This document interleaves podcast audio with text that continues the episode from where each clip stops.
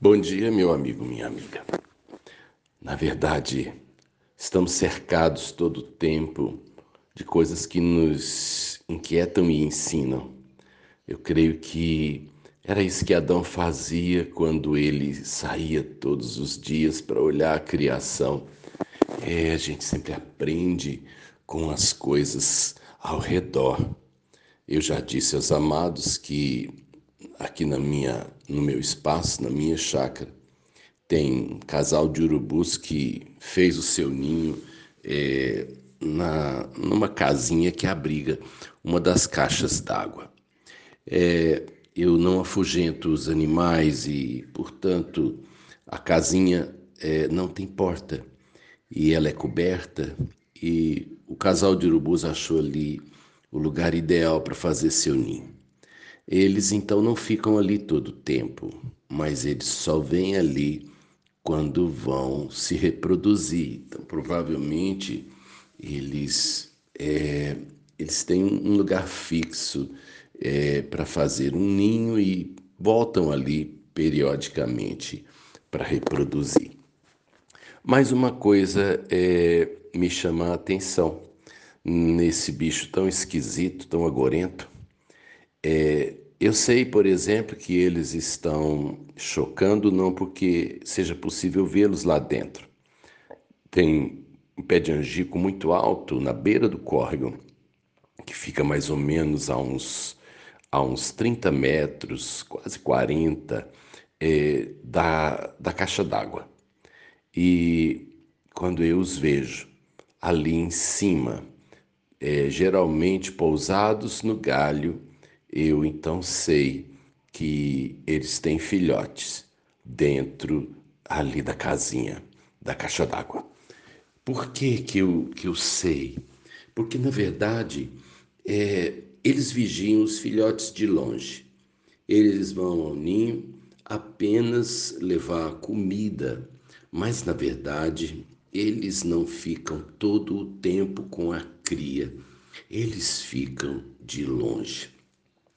E eu achei interessante, eu achei uma sabedoria instintiva, porque também Deus é, fez assim com os primeiros seres humanos.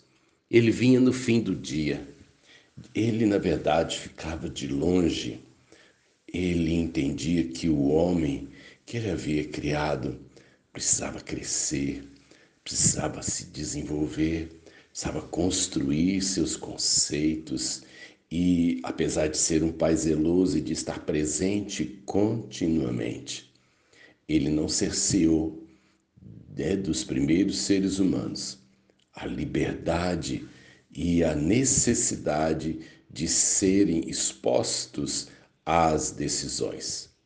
Deus dava a orientação, isso não pode faltar para os pais que têm a sua cria. Nós precisamos definir para os nossos filhos quais são os padrões. Porque, na verdade, o mundo é, é, propõe outros padrões e por isso nós estamos aí nessa confusão é, na cabeça dessa geração. O mundo fala um punhado de coisas sobre gênero, sobre é, é, é honestidade, sobre consumo, sobre virgindade, sobre família. O mundo vai confundindo a cabecinha deles. Você, eu, como pai e mãe, tal como Deus assim também o fez, ele deu o parâmetro dele. Mas Deus também deu liberdade e deu espaço aos homens para que eles pudessem também aprender a viver. Os urubus olham seus filhotes de longe.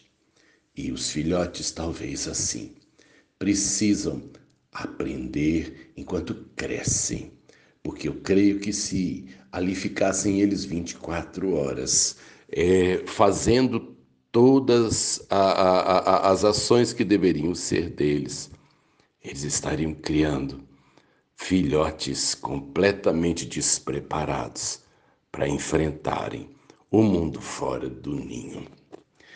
Eu acredito que parte dos desgostos que a geração tem dado neste tempo é porque eles têm sido poupados de viver, eles têm sido poupados de escolher. Recebem tudo de mão beijada, recebem tudo como na verdade fosse uma obrigação dos pais, mas não tem contrapartida nenhuma, não tem anticorpos nenhum para enfrentar as dificuldades. E quando as coisas ficam muito difíceis, nós temos visto essa geração preferindo se matar a preferindo viver.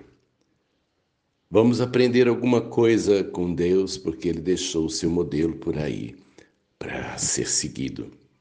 Tem sabedoria de Deus ao nosso redor e estamos aí ainda em tempo de corrigirmos algumas falhas que temos cometido por aqui. Sérgio de Oliveira Campos, pastor da Igreja Metodista Goiânia Leste, Graça e Paz.